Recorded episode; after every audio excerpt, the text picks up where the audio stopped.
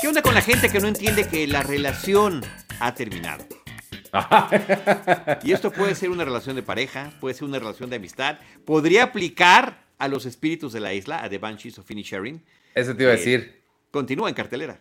Es relevante para esto también, para la temporada de los Oscars. Bienvenidos a Seinfeld, un episodio a la vez, ya la recta finalísima, ya nos quedan bien poquitos. Yo soy Iván Morales y hoy vamos a hablar del episodio número 14 de la temporada 9 se llamó The Strong Box, la caja fuerte, y se transmitió el 5 de febrero de 1998. Ay, me faltó decir, es nuestro episodio número 170. 170, esto significa que estamos ya incluyendo este a escasos 11 episodios de concluir nuestro recorrido por las nueve temporadas de la serie Seinfeld. Yo soy Charlie del Río Qué gusto que nos acompañen, la verdad que lo agradezco muchísimo. Eh, Matías Sebastián dice, hola chicos, de casual no escondí por aquí la llave de mi caja fuerte. Lo vamos a checar, voy a checar en el cajón de los cubiertos, en la cocina, posiblemente esté abajo de una cuchara. Matías, qué gusto saludarte. Y Marky Leite dice, buenas noches, vi la puerta abierta, haciendo la referencia a Kramer, y pasé a saludar. Aquí en Argentina ya son las 12 de la noche, así que los veré mañana en la oficina. Saludos. Es un excelente material para ver en la oficina. Gracias, Marky. Oye, si nos quedan nada más 11, dos de los cuales son episodios dobles, entonces... Entonces menos, sí. Sí, no, no, quería hacer ese spoiler, no quería hacer ese spoiler, pero está bien. ni modo, ni modo. Amigos, si ustedes aún no han visto la serie completa, les recomendamos que la vean y luego vean los episodios. Si no han visto el episodio, no, no, no sé qué tan entretenida puede ser. Bueno, fíjate que he recibido comentarios de que no importa que no hayan visto el episodio, porque como vamos narrando qué es lo que va pasando, este, se pueden. Eh, Pero es entendible, pues. Que no lo hayan visto nunca. Que no lo hayan visto nunca, sí. Wow. Ya ves, soy más chistoso que Michael Richards. bueno, qué chistoso que digas lo de Michael Richards, porque, y también pasa a veces con Jason Alexander, que dicen es que no puedo ver a Jason Alexander o no puedo ver a Michael Richards, ¿no? Que sí, bueno, pues así hay. Hay de todo en la viña del Señor. Entiendo la desesperación por Kramer, que a mí la, la gráfica de disfruta de Kramer ha ido así. En descenso. Picada conmigo, pero George, no pues George es de, más. Bueno, la historia de George de este episodio es increíble. Bueno, pues vámonos, si te parece bien, comenzamos justamente con George haciendo lo que estabas comentando al principio del episodio, tratando de cortar con su novia. Lo vemos a él con una novia nueva que se llama Maura, están en el departamento de él, y él le dice que, ¿sabes qué? Esta relación se ha terminado, y ella se le queda viendo unos segundos y le dice, no, no, no lo acepto. y él no sabe cómo reaccionar. Pues, él no, sabe eh, cómo reaccionar ante eh, eh, la negativa a aceptar que esta relación de pareja haya concluido. Y al final dice, bueno, pues ok, ¿no? Me recuerda un poquito a las reacciones de su actual jefe, que dice, ah, no importa, ¿no? Seguimos adelante, no importa lo que pase, pues ok, ¿no? y ah, ya ah, después... Oye, uno, un asunto sobre esta actriz. ¿A quién le viste parecido o no le viste parecido? Sí, este, ay, ya se me olvidó, pero sí, muchísimo. Alguien que estoy viendo ahorita en otro lado, ya no me acuerdo. Ah, pues bueno, a, mí, a, ver a quién a ti, pero a mí me parece que es casi una doble de Anagon, la, de, sí. la de Breaking Bad. Que por cierto, Anagon ya salió desde la tercera temporada en un episodio de Seinfeld, lo platicamos en su momento, el episodio que se llama The Glasses. Es cuando no tiene sus lentes George y ve borroso. Eh, eh, el personaje de Ana es justamente novia de Jerry y él cree que la vio en la calle besándose con alguien más, pero pues obviamente, de hecho ni siquiera era ella, era un caballo. Este, tan borrosa estaba la visión de Roche en ese episodio, pero me pareció increíble el parecido. Sí, estoy volviendo a ver Breaking Bad y por ah, eso este, cuando la vi dije, se parece un montón a Anagon, pero según yo Anagon ya había salido. Pero ahorita no, me acordaba qué había pensado, pero sí, sí, sí, total lo vi. Y hay otra conexión que eh, en una serie, en otro sitcom posterior que hizo Julia Louise Dreyfus, que se, llama, se llamaba The New Adventures of All Christine, salía esta actriz de este episodio que se llama Alex Kapp, esta que, estamos mencionando que se parece mucho a Anagon. Órale, qué padre, volvieron a trabajar juntas. Bueno, aquí no compartieron escenas, ¿verdad? Pero pues ahí estaban. Pero aquí estaban, exactamente. Este, pues de aquí nos vamos a la cafetería. George le está contando a Jerry lo que le acaba de suceder. Ella no lo aceptó. A mí me recordó al episodio en el que despiden a George y le sugieren que regrese al día siguiente como si nada. Exacto. Este nada, más, que aquí se le están aplicando a él, no él aplicándola. Eh, Jerry le dice, pero ese no es un veredicto en el que ambos tienen que coincidir. O sea, cortar con alguien no es un acuerdo bilateral como lanzar bombas nucleares en el que los dos tienen que meter la llave al mismo tiempo en un Me encantó, me encantó esa analogía, me parece sensacional. Dices, no es así, ¿no? Y cuántas veces no hemos visto películas de posibles cataclismos nucleares, particularmente en submarinos, pero también en otras instalaciones bélicas, donde efectivamente dos personas distintas con la autorización tienen que meter la llave al mismo tiempo y girarla. Así no se acaba una relación, es unilateral la decisión. Este, la, otra cosa que nos enteramos es que Jerry acaba de comprar unas mancuernillas que solían pertenecerle a Jerry Lewis porque lo va a conocer y esto le va a dar una entrada para romper el hielo y poder platicar con él. A lo que George le dice, pero no las necesitas, ya tienen algo en común, tienen el mismo nombre, Jerry. y todavía sí, y todavía se lo dice cuál es, Jerry. Oye, aquí la, la cuestión meta que creo que es interesante es que por supuesto Jerry Lewis es un eh, es un faro dentro de la comedia, eh, en, el espectáculo, en el cine, en la televisión, en el stand-up estadounidense, del cual pues Jerry es uno de sus herederos, ¿no? Hay otros más que posiblemente le deban buena parte de su estilo de comicidad a Jerry Lewis, como sería eh, Jim Carrey, por ejemplo, ¿no? Con el tema de las gesticulaciones faciales y demás. Pero inclusive hay un episodio de eh, Comedians in Cars Drinking Coffee o algo así, siempre digo mal el nombre, eh, donde sale Jerry Lewis. Y es así como, bueno, un tema de, respeto a la leyenda. Es más, ahí creo que no van en el coche, va, él va a su oficina, o sea, no lo iban a dar. O sea, sí puede pasear al entonces presidente de los Estados Unidos, Barack Obama, en uno de estos episodios, pero no a Jerry Lewis. Eso me pareció muy interesante y espero no estar confundido y no tener problemas. De... Oye, ahí está por ahí Manuel González. Dice, ya regresaron después de un rato sin transmitir el podcast. Está bien, sí. Ya, aquí andamos, Manuel. Esperamos ya continuar, ¿verdad, Ivanovich? Sí. De aquí al final, ya vamos a dar ese, ese pues golpe final. Órale. este, de acá nos vamos a, a, una cita que está teniendo Elaine en un café callejero. Está con un hombre que no le quiere decir nada sobre él, no le quiere dar su teléfono, no le quiere decir en qué trabaja, Solo, eh, ella cuando le dice, bueno, ¿me puedes decir algo sobre ti? Lo único que él contesta es que ella es muy bonita, lo cual obviamente no es de él, pero con esto es suficiente para Elaine. Ah, pero además se lo dice, oh, con eso tengo, ¿no? Ahora, no sé si están en una cita. A mí la impresión que me queda es que es uno de estos encuentros casuales en ah, claro. tomando un café y terminas platicando con alguien. Bueno, de acuerdo a lo que pasa en las películas y las series. Sí, tienes eh, razón. Eh, porque efectivamente no podría ser una cita si no conocen sus nombres, si no saben de qué se trata, si no alguien le dio alguna referencia previa. Sí. O sea, se ve que fue así como un encuentro casual, ¿no? En, en, algún lugar. Sí, tienes razón, sí tiene más sentido. Dirían hoy random, algo totalmente random. Este, de aquí nos vamos al departamento de Jerry y Lane le está contando sobre, su, sobre la persona, esta, sobre el hombre este que conoció. Y Jerry le pregunta, y oye, ¿y Poddy? Y ella, pues muy despreocupada, pues hace tres semanas que no hablo con él, yo creo que ya tronamos. Exacto, yo creo además, ¿no? Este, Elaine, al contarle que no, que el chavo este no le quiere decir nada sobre él, empieza a especular que si estará en alguna relación o algo así, y Jerry le dice que qué tal que es un superhéroe, le dice, ¿qué tal que está saliendo con la linterna verde?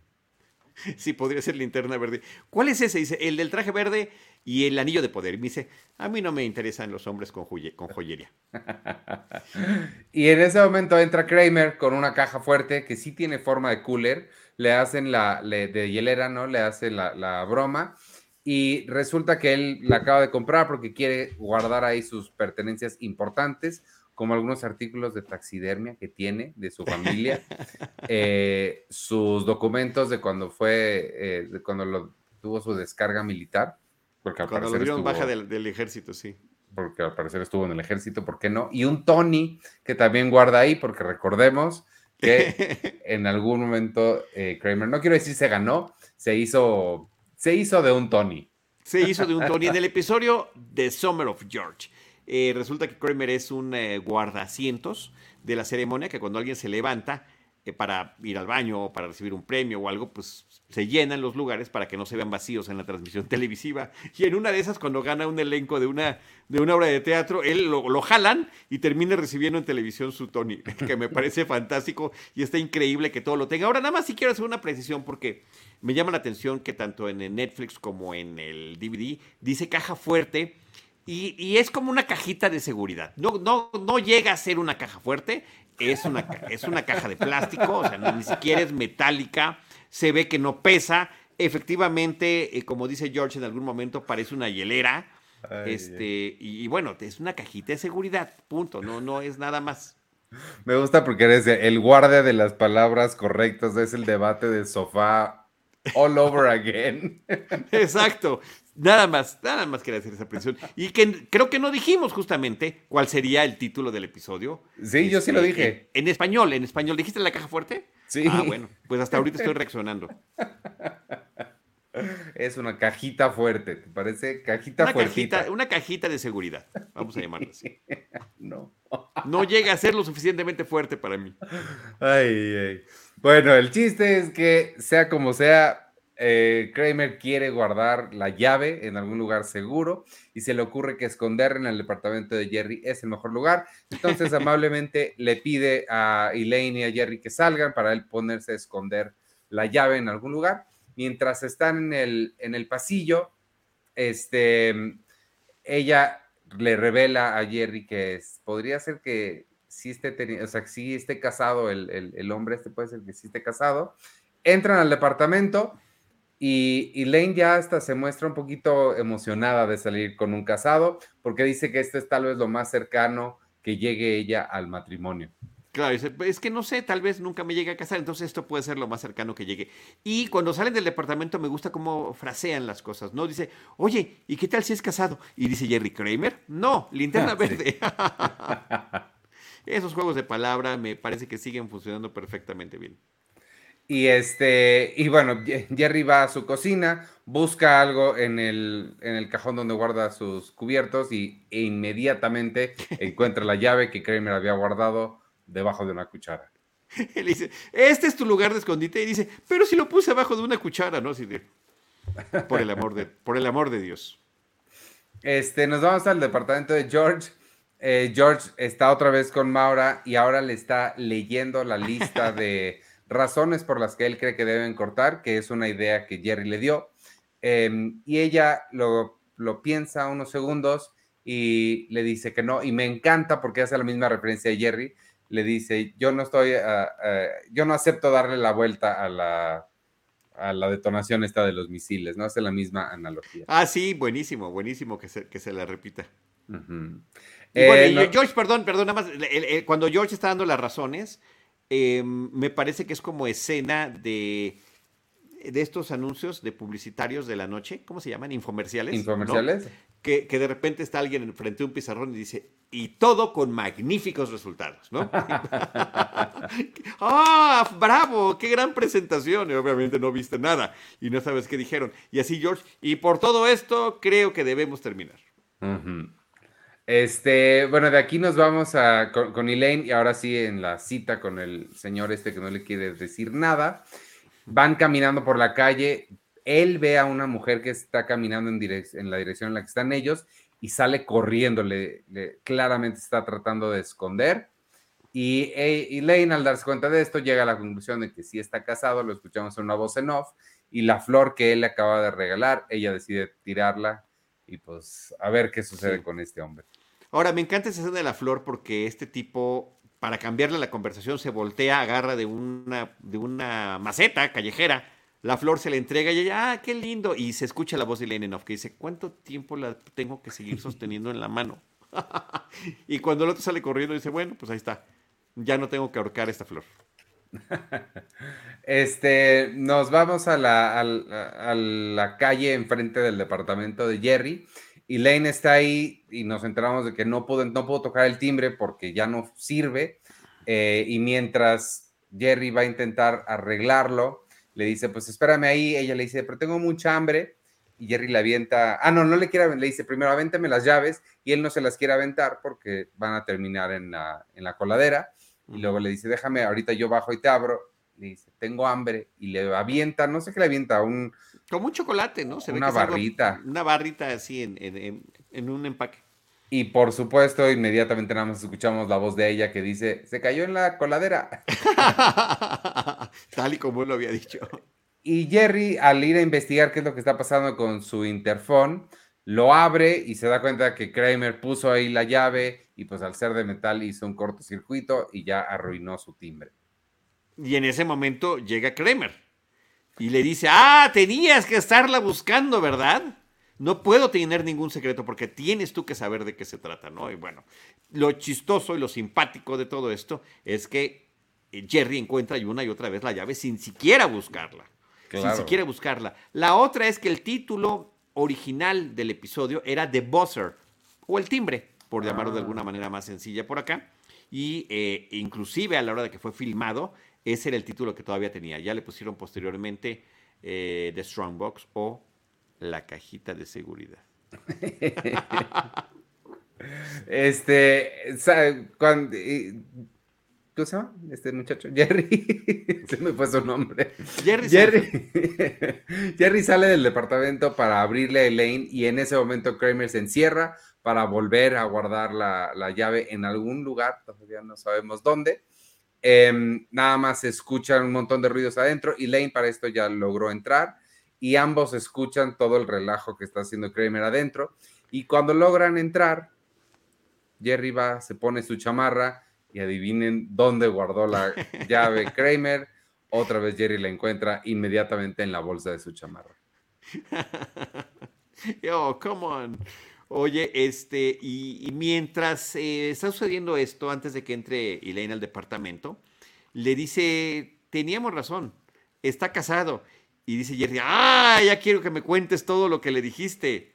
Y ella, eh, pues no, no, o sea, ella va a seguir con esta relación a pesar de, ese nuevo supuesto descubrimiento. En realidad no hizo nada al respecto. Y, ya que están adentro, eh, escuchan la voz de George que no sabe chiflar y se me hace muy gracioso como no puede chiflar.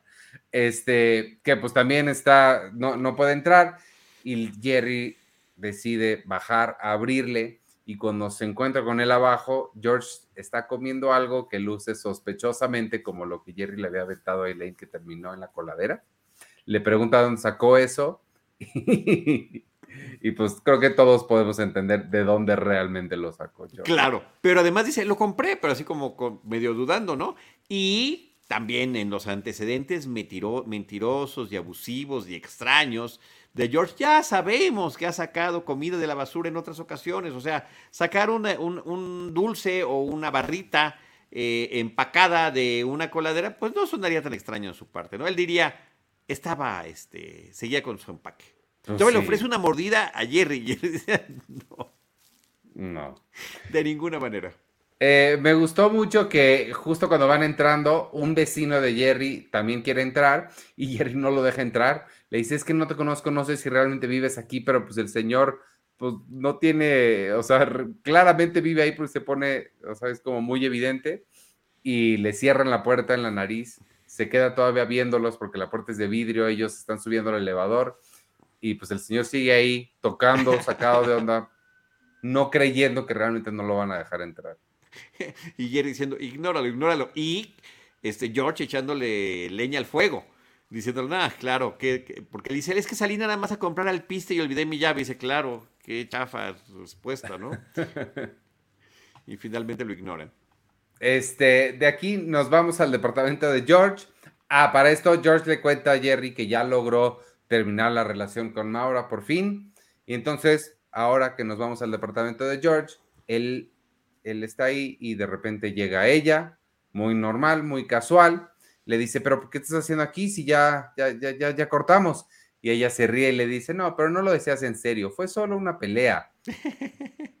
y pues George no puede hacer nada más que pues, aceptar. Ir a cenar. Aquí viene una frase genial también del episodio. Dice, ¿por qué tengo que ser yo el único que esté trabajando por el rompimiento de esta relación? Porque la la frase clásica que hemos oído en innumerables series de televisión y películas es, ¿por qué soy yo el único que está trabajando por esta relación? Aquí es, como estamos en el universo bizarro de Seinfeld, es lo inverso. Este, después nos vamos al departamento de, el hombre este con el que está saliendo Elaine. ¿Sabemos su nombre? No lo apunté. sí, Glenn, se llama Glenn. Glenn. Es lo único que sabemos de él. Este, estamos en el departamento de Glenn, que sí se ve que es una posilga. Asumimos nosotros, o al menos yo asumí, que creo que es lo mismo que asumió Elaine, que es como un departamento que tiene para llevar a sus encuentros extramaritales. Eh, sí, el término que no sé si, no, tengo ni idea si se sigue utilizando, pero aquí hace muchos años se decía leonera. Ándale. O sea, el lugar a, donde llevas. Como de la época de mi papá, ¿eh? por cierto. Sí. Pero así se le conocía al lugar a donde llevas a, un. Sí, que tenías ah. algún segundo departamento para fines este, extraoficiales. Ya, ya, ya, ya, ya. No sabía si eso o los departamentos muy feos se les llamaba así. No, ok, ok. No por su utilidad. Este, Elaine, escuchamos otra vez en voz en off a Elaine decir que ya, ya se quiere ir, no, no está tan cómoda ahí.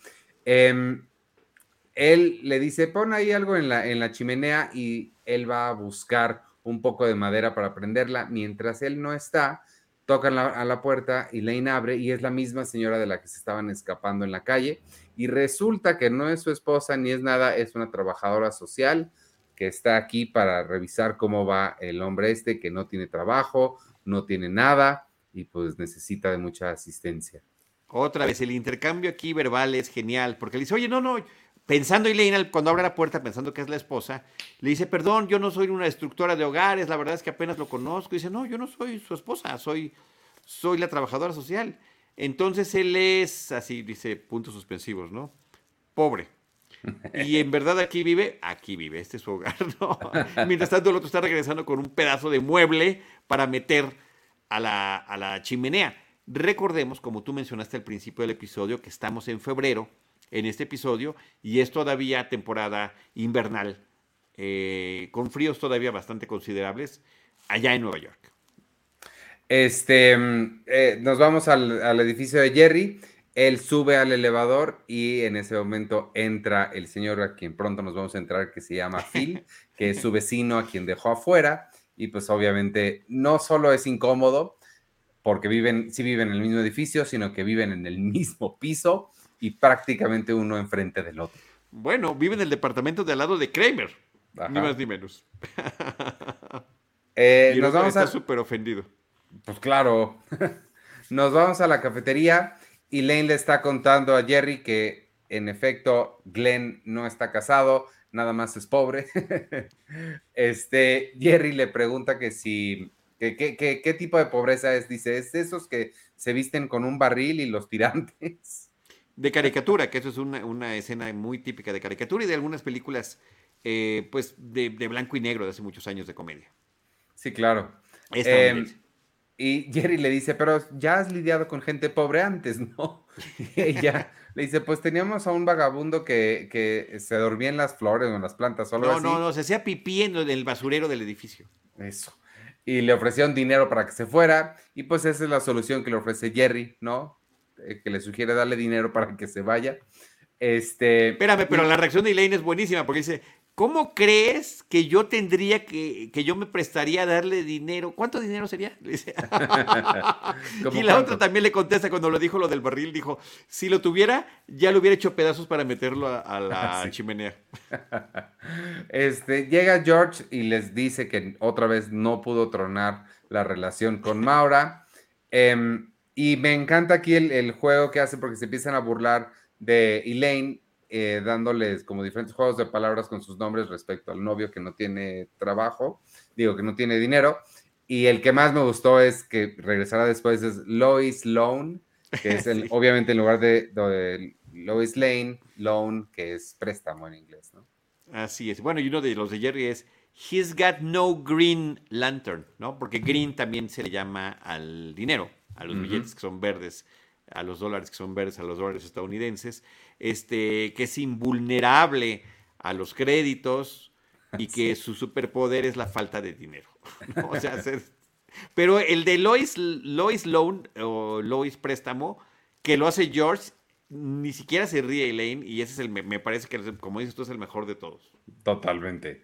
Este, Elaine se va porque ya está cansada de estos niños y George se le ocurre y le dice a Jerry que esa podría ser una buena estrategia para ya por fin terminar la relación con Maura, que es hacerle creer que la está engañando. Que tiene una affair. este, pero también le dice, es que si lo digo, ella es, es como un fiscal cuando me interroga. O sea, si lo digo y no es cierto, me va a cachar. O sea, lo tengo que hacer. se, va a tener que sacrificar. Y habla de una secretaria en su trabajo que ella siempre le ha gustado George, pero George nunca ha intentado nada con ella porque siempre está muy bronceada, le dice. pero dice excesivamente bronceada.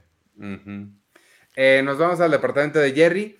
Kramer, eh, nos enteramos que dejó, le permitió a Phil, el vecino, tener a su loro, porque tiene un, una mascota que es un loro, recordemos que hace rato estaba comprando al piste, y le dio permiso de que estuviera ahí suelto en el pasillo, porque está tratando de limar asperezas, le dice, desde que te convertiste en... ¿Cómo, le dice? el dios, de, la, de, la, entrada principal. Este, pues sí, Kramer quiere que restablecer la paz en el edificio. Y la otra que hizo Kramer fue que ahora escondió la llave en el departamento de Phil porque le parece que ahí va a estar mucho más segura y como Phil no sabe que le, la guardó ahí, no la va a estar compulsivamente buscando como Me encantó esa palabra. No va a estar como tú compulsivamente buscándole. Ya sabemos que eso no es cierto, que todas las veces las encontró eh, casualmente. Inclusive le dice, es, parece que es tu día de Pascua es andar buscando mi llave. Eh, nos vamos al departamento de George. George entra a su casa con la secretaria eh, que mencionó hace rato. Sí está muy bronceada. E, bronceada nivel Donald Trump, nada más para que tengan la referencia. Total. ¿Ella, ella quién es? Tiene su nombre porque se me hizo muy conocida y no es A ver, ha salido en una cantidad de películas y de series eh, grandísimas. Se llama Ileana Douglas. Y justamente antes de haber eh, hecho este episodio de, de Seinfeld, ya había participado en varias películas, tiene un papelito en Goodfellas, tiene un papelito en Cabo de Miedo. En Cabo de Miedo se convierte en una de las víctimas del personaje que interpreta Robert De Niro. Eh, salió eh, en, esta serie que te gusta, Six Feet Under, también en algún momento. O sea, sí es un rostro muy conocido del cine y televisión. Se parece mucho a Alison Janney, pero, pero no es Alison Janney. Ileana Douglas. Eh, es, más grande, es más grande de... Me trataré de, recordar su nombre. este, pues el caso es que ella eh, ya está ahí y le dice que ella no se quiere acostar con él, que esta siempre ha sido una fantasía para ella, pero quiere algo serio, entonces quiere construir algo con él y no aceptará un no como respuesta. Y dice, y dice oh, no, no más construcción. Este, de aquí nos vamos a, un callejón eh, a donde Glenn llevó a Elaine para darle una gran sorpresa. Y la gran sorpresa es que es el callejón que está atrás de una panadería y sacan el pan viejo del día en una bolsa de basura y él empieza a buscar una pieza que valga la pena. Eh, mientras él empieza a hacer eso, Elaine ya se harta y saca su chequera y le dice, te voy a dar un cheque por 300 dólares. No, pero lo va cambiando. Este, ¿qué, ¿Te parece bien 200? lo ve como está buscando entre la bolsa. Ok, 250. Y el otro sale feliz de encontrar el pan que, le gusta y dice, cerrémoslo en 300. Ay, no, qué horror. Este, y me encanta la, la respuesta de él le dice, tú eres el pan dulce en la bolsa de basura que es mi vida. Y, parte a la mitad del pan, se lo da a Elaine, esa cosa asquerosa, y ella termina conmovida por el, por el gesto eh, y la metáfora tan horrible. Y dice, oh, Glenn, ¿no? Y en ese momento sacan otra, ¿no? Habían trapeado o algo, eh, avientan este, agua al callejón y todavía los alcanzan a salpicar, pero les salpica como si fueran lágrimas. O sea, no es la lágrima, pero ahí está el, chistecito de que algo le salpicó a esa altura del ojo.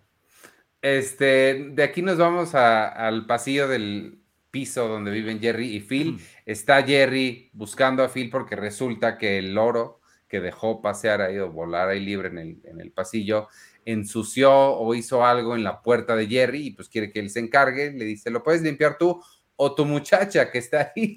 Y resulta que es la esposa de, de, de Phil, no es una señora de la limpieza es la esposa y Jerry le dice, bueno, creo que ya terminamos aquí. Ahora, eh, en, términos de comedia de enredo, está simpático el momento, porque cuando él toca la puerta del departamento, abre la señora, tiene los guantes puestos, tiene material de limpieza en la mano, tiene una este, cosa que le cubre la cabeza, y bueno, una persona que se preparó para limpiar, y el otro erróneamente asume que es la señora de la limpieza del departamento. Le dice, límpialo tú o tu señora de la limpieza. Es, mi esposa. Este, de aquí nos, nos regresamos al departamento de Jerry y me encanta la forma en la que Jerry describe la, la situación en la que está George con las dos personas que no se quieren separar de él, pero uno lo está engañando con la otra. Y no sé, la forma en la que lo describe se me hizo muy simpática toda esa situación. Este, y Jerry no encuentra las bancuernillas que había comprado para impresionar o para iniciar la conversación con Jerry Lewis y George le recuerda, es que no las necesitas, tienen el mismo nombre. Jerry.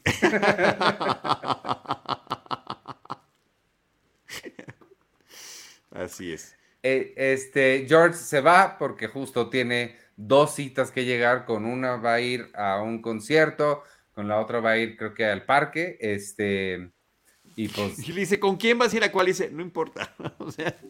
Ya no importa. Es indistinto en ese momento entra Kramer y al enterarse de que Jerry no encuentra sus mancuernillas, la lógica de Kramer es increíble porque le dice, ves, yo sabía que las ibas a perder, por eso las saqué de tu cajón para ponerlas en mi caja de seguridad. Gracias por decir caja de seguridad. Pero sí, su lógica fue de, pues tú las agarraste, yo no las perdí. Exacto. Y dicen, bueno, vamos a casa de Phil, dice Kramer, a, buscar la llave.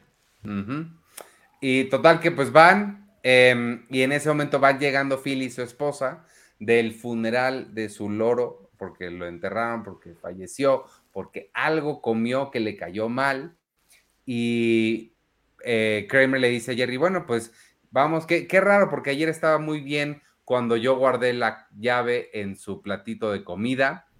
Y Jerry le dice, tú lo mataste, se comió tu llave y Kramer todavía le echa la culpa al loro. Pues qué loro, loro tan tonto porque no se debería estar comiendo las llaves.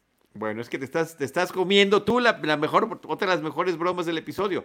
El loro se llama Fredo. Ah, claro, sí, sí, sí. Entonces le dice, este, Fredo dice, tú lo mataste. Dice, no, Fredo era débil y estúpido. No se debe haber comido la llave. Y pues es una obvia referencia al padrino, donde hay una frase muy similar sobre Fredo, John Casale, en la película, el hermano, eh, uno de los hermanos Corleone, el que efectivamente era débil y estúpido. Este, eh, Jerry le dice, bueno, ¿y qué vamos a hacer ahora? Y Kramer le contesta, ya respondiste tu propia pregunta, yo voy por la pala. Así es. Ay, no. Eh, de aquí nos vamos a la cafetería. George está ahí con la secretaria de su oficina. Loreta se eh, llama. Loreta. Y en ese momento llega también Maura y George hace todo un circo, toda una eh, interpretación de un performance de, oh no, pero ya me cacharon, me han cachado en mi red de mentiras, ¿qué voy a hacer? Oye, he arruinado tres vidas, dice. Ah, y resulta que las dos están muy bien con eso, no pasa nada. Nuestra relación le dice puede sobrevivir esto. Y George le pregunta a la otra, ¿y tú? No, también la nuestra puede sobrevivir esto. Así es, me parece que está increíble. Este, y se quedan ahí sentadas tan tranquilas, además, se sientan juntas. Del mismo lado, ajá, exacto, juntas. Em, de aquí nos vamos al, departamento de, de Glenn Resulta que Elaine ya le compró muebles, ya le compró una tele, ya le compró un estéreo. Está llenando su casa para que pueda vivir como una persona decente este hombre. Y en ese momento entra una mujer a la casa y resulta que el Glenn sí estaba casado. Eh, Elaine le dice, eres pobre y casado. Y me encanta porque la esposa le pregunta, ¿y tú quién eres? Y el chiste es, pues, Lois Loan, ¿no? Lois Préstamo. Que, soy Lois Loan. Y la otra, este, eh, que cuando le está diciendo todo lo que le dio, dice, y también dice, oye, wow, me compraste una televisión, un estéreo, un sofá. Sí, y, leña para que no tengas que quemar esto, esto que te estoy regalando. Ay, no. Em, de aquí nos vamos al cementerio, sí lo van a hacer, no pensé que lo fueran a hacer. Yo debo decir, eh, esto no lo comentamos al, principio, de este episodio sí yo no me acordaba de nada. O sea, yo este estoy, sí... es cierto, yo tampoco lo comenté, tampoco, igual, igualito que tú, y ¿sabes qué? Lo disfruté muchísimo. Eh, fue como ver un episodio perdido de Seinfeld. Ajá, total, total, totalmente, porque cuando vi que llegaron al cementerio sí me sorprendí mucho, dije, o sea, sí, no, no pensé que fueran a, hacer realmente eso, está medio oscuro ya para, para una sitcom, pero eh, sí van a acabar el hoyo y Jerry le dice, tú haces el hoyo y Kramer le dice, bueno, entonces tú le sacas la llave al, al pájaro y Jerry pues le quita la pala para empezar a acabar Mientras tanto, Kramer se va a ir a. ¿Qué es lo que dice que va a hacer? Que se enteró que en ese mismo cementerio está Lassie número 3 enterrada por ahí.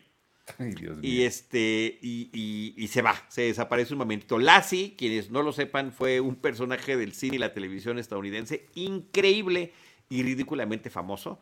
Tuvo muchísimas películas. El personaje de Lassie se suponía que era eh, una perrita pero siempre lo interpretaron, son colis, son de raza coli, siempre lo interpretaron eh, perros eh, machos, ah, porque ¿sí?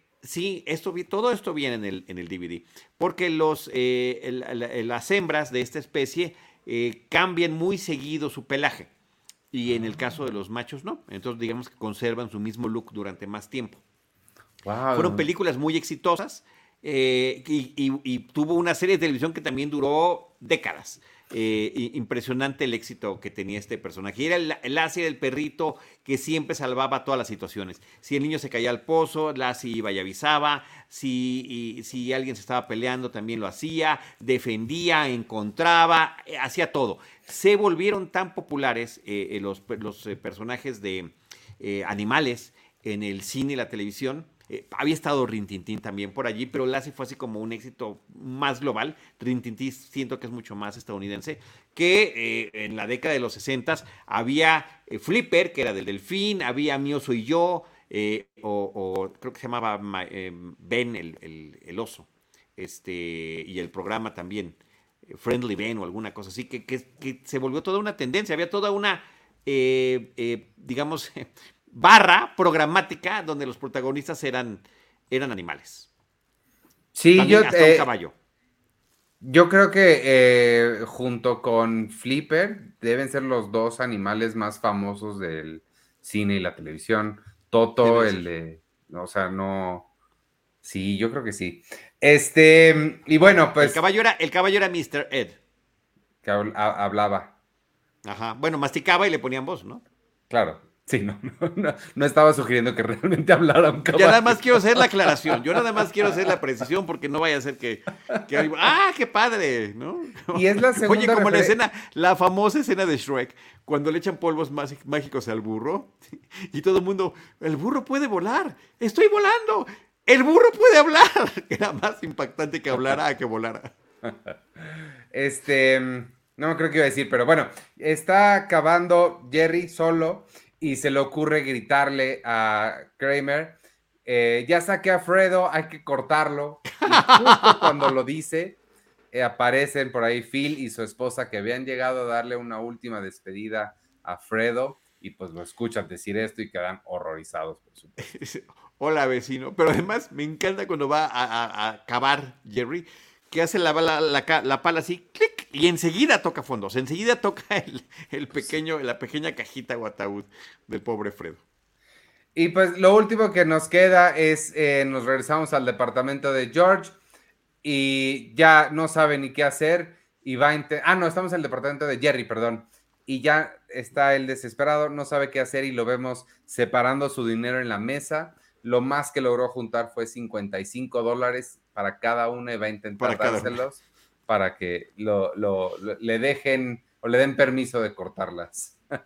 Y le pregunté, tengo 55 para cada una, ¿qué te parece? Dice, dame 40 y jamás volverás a saber de mí. Y el, episodio termina de una forma muy simpática, creo, porque pues eh, se acerca George a la cajita de seguridad, que él no había participado en esa historia, y la abre por curioso, dice, ¿y qué tienen aquí adentro? Y resulta que nunca ni siquiera la habían cerrado y todo lo que hicieron fue completamente inútil. Así es. Y Kramer dice, well, this is one for the books, eh, Jerry. O sea, esto es algo que vamos a recordar siempre. Y esa misma frase se vuelve a escuchar cuando ya se ven la parte de los créditos finales eh, de la compañía productora. Really one for the books, dice efectivamente. Y pues ni tanto, porque acabamos de decir que es el que se nos olvidó por completo. Exacto, fíjate, sí, ciertamente, ciertamente. Pero ah, simpático, cumplidor este, cuando, cuando Kramer menciona lo de su descarga militar, ¿no? Que había sido dado de baja del ejército, dice, ¿y eso, este, cuándo pasó y por cuánto tiempo? Dice, es clasificado, ¿no? O sea, ese tipo de bromas.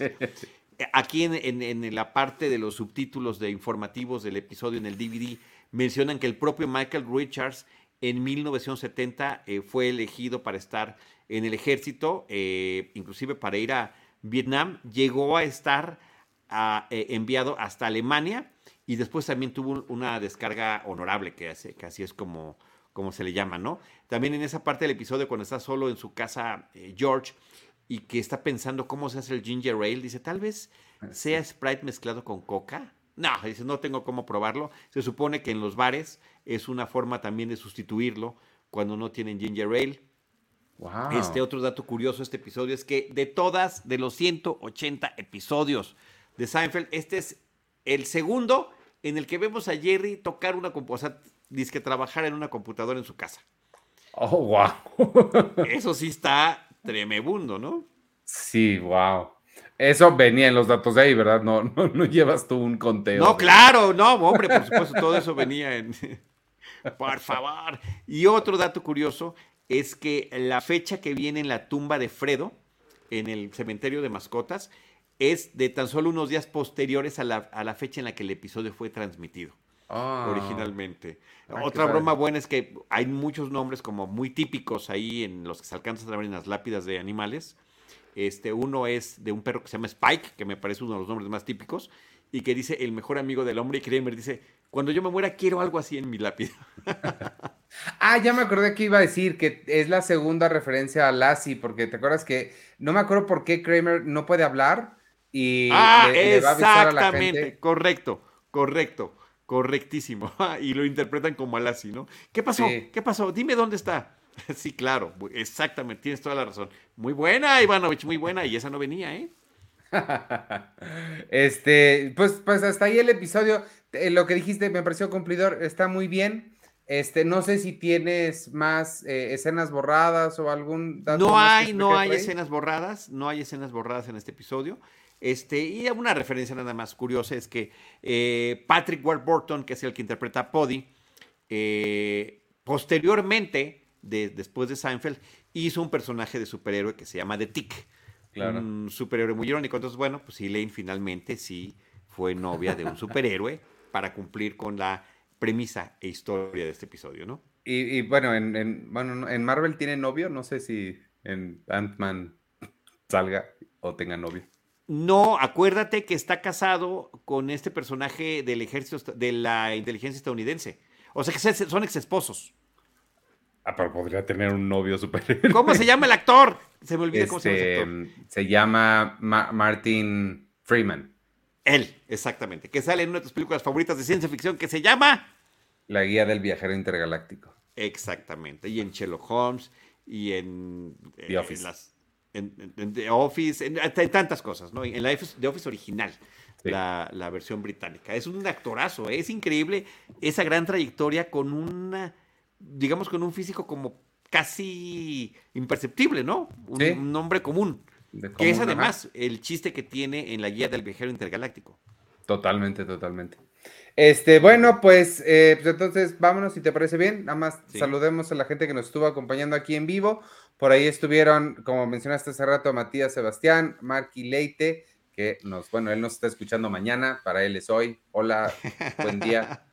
Este, Manuel, como siempre, Brandon Tinoco, Pablo Pivato, Víctor nos dice, he estado en esta situación de Jerry que no conoce a la otra persona y cierra la puerta. Yo también, yo también, yo también, y, ha habido pleitos, ¿eh? O sea, de, ah, qué barbaridad. Perdóneme, no lo conozco. Ah, tóquele a la persona con la que usted va, ella le abrirá.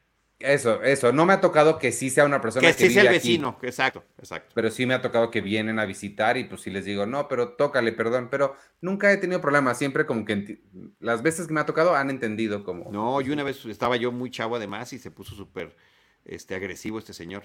Ay, qué horror. Este, Francisco Flores, Eduardo Jiménez, que dice saludos.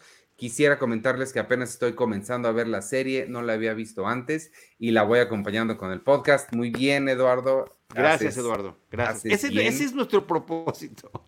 Esa es la forma de utilizarla.